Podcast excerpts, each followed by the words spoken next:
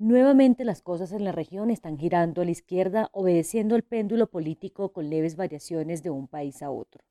Una ola de protestas sociales obligaron a la institucionalidad chilena a cambiar su constitución política para que la Carta Magna interprete más a las nuevas generaciones. Las fuerzas de cambio más cercanas a una economía de mercado no se consolidaron en Bolivia y un Evo Morales fortalecido podrá volver a influir con su ideología cercana al decadente chavismo.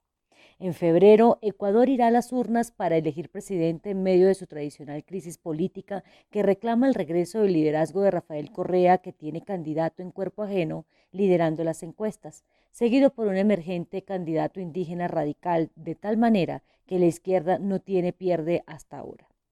En abril del próximo año, Perú elegirá presidente y en la baraja de candidatos hay una inmensa mayoría de personajes nacionalistas que quieren capitalizar ese descontento social que recorre el vecindario. De Venezuela ni hablar. Habrá elecciones y no hay posibilidad democrática alguna de que el chavismo salga del poder, situación que agudizará una crisis socioeconómica que parece no tener fondo y que arrastra a Colombia con su ola de migración generadora de problemas sociales y económicos pues no hay dinero para atender una tragedia que se volvió paisaje en América Latina. No se puede dejar de mencionar en este recorrido que Argentina volvió a revivir el populismo de la familia Kirchner y que cada vez más ve comprometida su economía de libre mercado, una situación tradicional en un país que siempre le coquetea al impago de la deuda soberana. De México no hay mucho que decir, pues desde hace un par de años está regido por el presidente de izquierda Andrés Manuel López Obrador, un hombre bien popular entre los mexicanos, pero de regulares resultados en materia económica y reducción de la pobreza.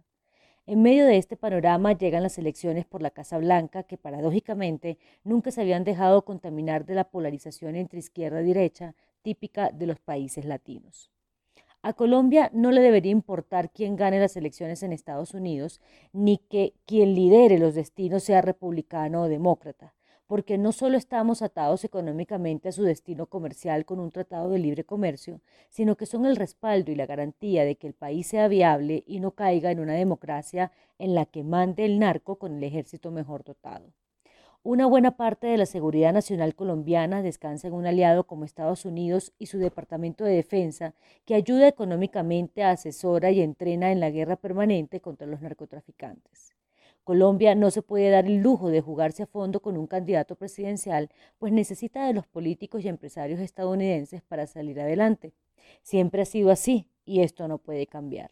No se pueden cubanizar las relaciones con el, motor de la economía mundial. Demócratas o republicanos no deben hacer la diferencia en la Casa Blanca o el Congreso, y debemos tener una sola hoja de ruta diplomática, siendo conscientes de que su ayuda es vital y que por varios años más Estados Unidos seguirá siendo nuestro primer socio comercial y motor de la economía.